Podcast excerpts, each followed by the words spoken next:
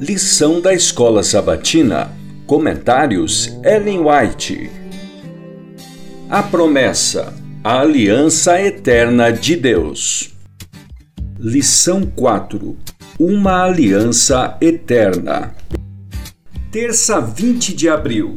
De Abrão para Abraão. Gênesis 17, versos 4 e 5. Jacó elevou-se de um homem de fraquezas e defeitos a um príncipe com Deus. Ele prevaleceu pela fé. Deus é onipotente, o homem é finito. Quem dentre nós é de fato tão fervoroso como Jacó, o qual lutou com o anjo com toda a energia de seu ser? Jacó aplicou toda a sua força, supondo que estivesse lutando com um adversário desenfreado, mas o Senhor pôs sobre ele o dedo com um toque divino e a luta cessou. Jacó percebeu que esse indivíduo era o Senhor. Então, todo alquebrado, ele caiu sobre o pescoço do anjo e deteve-o, implorando: Abençoa-me a mim mesmo. E o anjo disse: Deixa-me ir pois já rompeu o dia.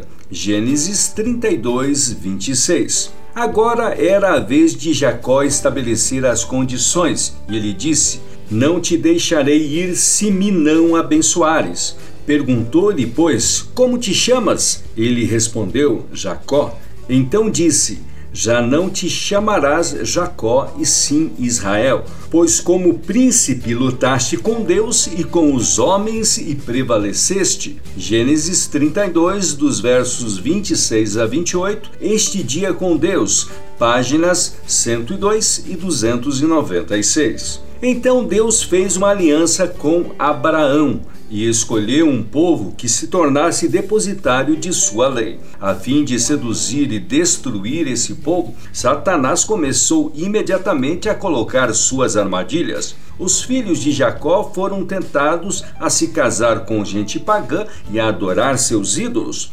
José, porém, foi fiel a Deus e sua fidelidade foi um constante testemunho da verdadeira fé. Foi com o objetivo de apagar essa luz que Satanás trabalhou por meio da inveja dos irmãos de José para fazer com que ele fosse vendido como escravo para um país gentílico. Contudo, Deus encaminhou os acontecimentos de maneira que seu conhecimento fosse transmitido ao povo do Egito. Tanto na casa de Potifar quanto na prisão, José recebeu uma educação e ensino que, com o temor de Deus, o prepararam para sua elevada posição de primeiro-ministro da nação. Do palácio dos faraós, sua influência foi sentida por todo o país e o conhecimento de Deus se propagou por toda parte. Patriarcas e Profetas, página 332. Deus deu a Daniel e a seus companheiros o conhecimento e a inteligência em toda cultura e sabedoria, mas a Daniel deu inteligência de todas as visões e sonhos. Daniel 1,17. Babilônia era naquela época o maior reino do mundo. Deus permitiu que Daniel e seus companheiros fossem levados cativos para que conduzissem o rei e os nobres de Babilônia ao conhecimento a respeito dele, o único Deus verdadeiro, o Criador dos céus e da terra.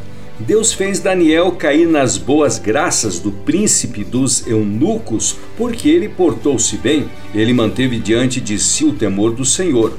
Seus companheiros nunca viram na vida nada que os levasse a se desviarem. Aqueles que tinham a responsabilidade sobre ele o amavam, porque ele levava consigo a fragrância de uma disposição semelhante à de Cristo.